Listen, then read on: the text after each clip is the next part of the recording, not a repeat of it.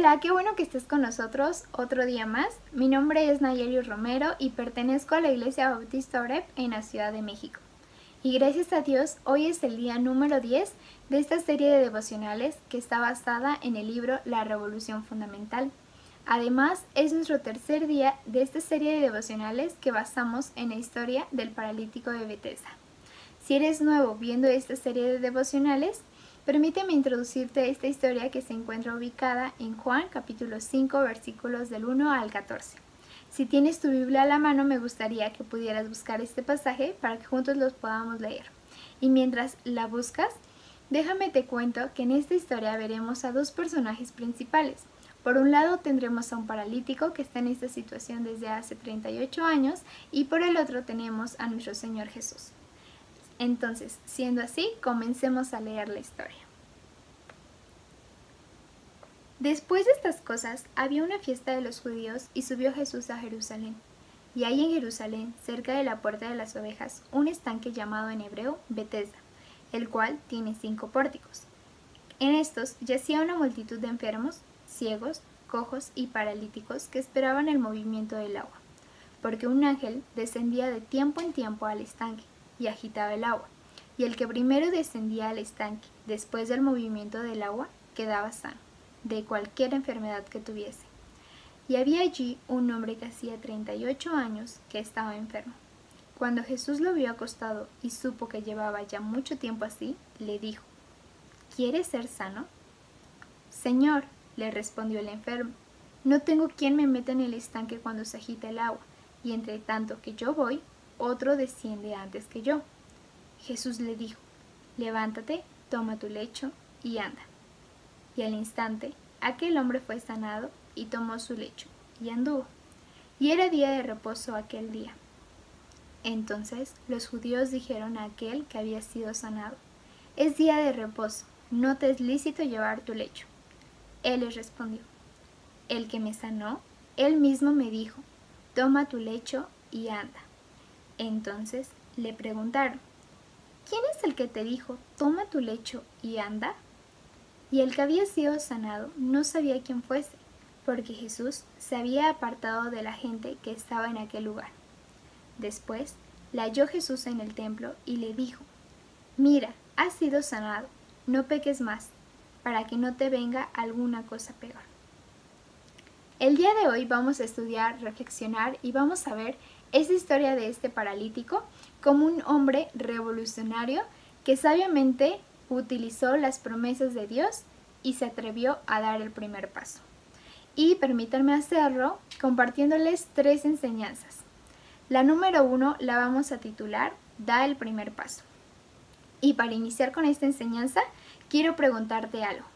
¿Cuántas veces te ha pasado que estás sentado o acostado en algún lugar y te encuentras sumamente cómodo? pero tristemente debes de ir por algo que necesitas o simplemente tienes antojo de algo en ese momento. Creo que no soy la única que ha estado en esta situación y en mi caso, en ocasiones, si veo a alguien que está rondando por ahí, le pido que me haga el favor de pasarme tal cosa. Pero si no hay nadie, prefiero mi comodidad y decido aguantarme o en su defecto esperar a que alguien venga y lo haga por mí. Y esta historia que, estoy comentando acerca de mí no está muy lejos al escenario que leímos anteriormente en Juan. Este paralítico llevaba en este estanque 38 años. ¿Qué te imaginas que puedes hacer en 38 años? Me pongo a pensar y no creo que en 38 años no hubiera creado alguna estrategia. A lo mejor hubiera perfeccionado su técnica de arrastre o a lo mejor hubiera, no sé, se hubiera acercado un poquito más al estanque para que en cuanto pasaba todo esto del ángel, que se movían las aguas, bueno, yo ya estoy listo en la orilla y ya practiqué mi giro y ya estoy dentro del estanque antes que otros. ¿No resulta trágico no aprovechar la oportunidad para aprender, crecer y tomar decisiones trascendentes? Esta historia me hace pensar que este varón abrazó su pena y le gustó más la comodidad de su camilla calientita. ¿no resultaría trágico no poder caminar? No vas a poder cambiar ni van a suceder las cosas cuando se agite el agua, ni cuando el ángel descienda, sino cuando obedeces la palabra de Dios y te dejas guiar por él. En la segunda enseñanza la vamos a titular No digas no puedo. Jesús se acercó al hombre y le preguntó, ¿Quieres ser sano? Este le respondió, Señor, no tengo quien me meta en el estanque cuando se agite el agua, y entre tanto que yo voy, otro desciende antes que yo. A ver, retrocedamos el disco. ¿Acaso le preguntó, ¿por qué no has sido sanado? ¿O fue que le preguntó, ¿quieres ser sano? No nos dejemos dominar por el conformismo, sino que tengamos voluntad para hacer las cosas. Jesús se presentó ante este hombre, ante este paralítico, y le dirigió aquellas palabras inolvidables que le devolvieron la sanidad, esa sanidad completa y esa sanidad inmediata. Levántate, toma tu lecho y anda. Estas fueron las palabras de nuestro Señor Jesús para este paralítico. Y hoy se presenta a nosotros por medio de su palabra. Él está interesado por ti y está interesado por mí. No desatiende a nadie, ni desprecia a quienes le buscan, ni mucho menos a los que quieren actuar. ¿Sabes qué? Hay mucho que hacer. Y qué desafío para este hombre que no caminó durante 38 años. Y definitivamente lo que mantuvo a este hombre de pie no fue la fuerza en sus piernas, ni la fuerza en sus músculos, sino el poder y la palabra de Dios. Tomó su lecho y anduvo. Y la última enseñanza la titularemos Escucha y obedece la voz de Jesús. Los cristianos no necesitamos pretextos sino que necesitamos hazañas por realizar. Necesitamos ser atrevidos, necesitamos ser dispuestos para batallar y listos para enfrentar la oposición y ser comprometidos con la tarea. Podemos ver varios ejemplos, en la Biblia de hombres y mujeres revolucionarios.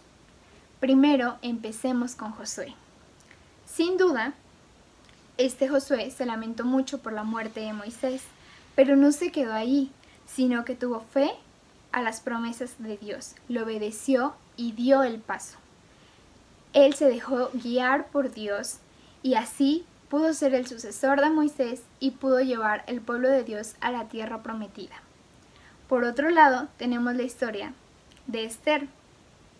Esther estaba en medio de una situación sumamente difícil. Su pueblo sería destruido, pero actuó, decidió dar el primer paso, fue valiente y fue a ver al rey Azuero. Decidió ser utilizada por Dios. Las cosas no van a suceder únicamente pensándolas o únicamente soñándolas, sino es necesario actuar. Definitivamente, si Josué no hubiera actuado y le hubiera dado miedo y no hubiera dado el primer paso, no creo que las cosas no hubieran pasado, porque Dios hubiera utilizado cualquier cosa para poder realizarlas, pero sin duda no hubiera podido ser parte de esta gran hazaña. Y de la misma manera Esther fue valiente, quiso someterse al plan de Dios y dio el primer paso. Así pudo salvar a su pueblo. Dios es el Dios de gracia, el Dios de las oportunidades. Debemos someter todas nuestras metas y todos nuestros proyectos de, vida a su plan divino. Y finalmente quiero compartirles un desafío. Conozcamos la palabra del Señor para que podamos conocer las promesas que el Señor nos ha dado, para que podamos conocer lo que Él nos dice. Y tengo una pregunta para reflexionar. ¿Qué tanto conoces las promesas de Dios para tu vida? Comencemos a vivir creyéndole al Señor. Comencemos a vivir de acuerdo a lo que Él nos dice. Comencemos a vivir con los pies firmes en su palabra y comencemos a vivir actuando. Hermano, creámosle a Él y revolucionemos nuestra voluntad para iniciar. Dios le bendiga.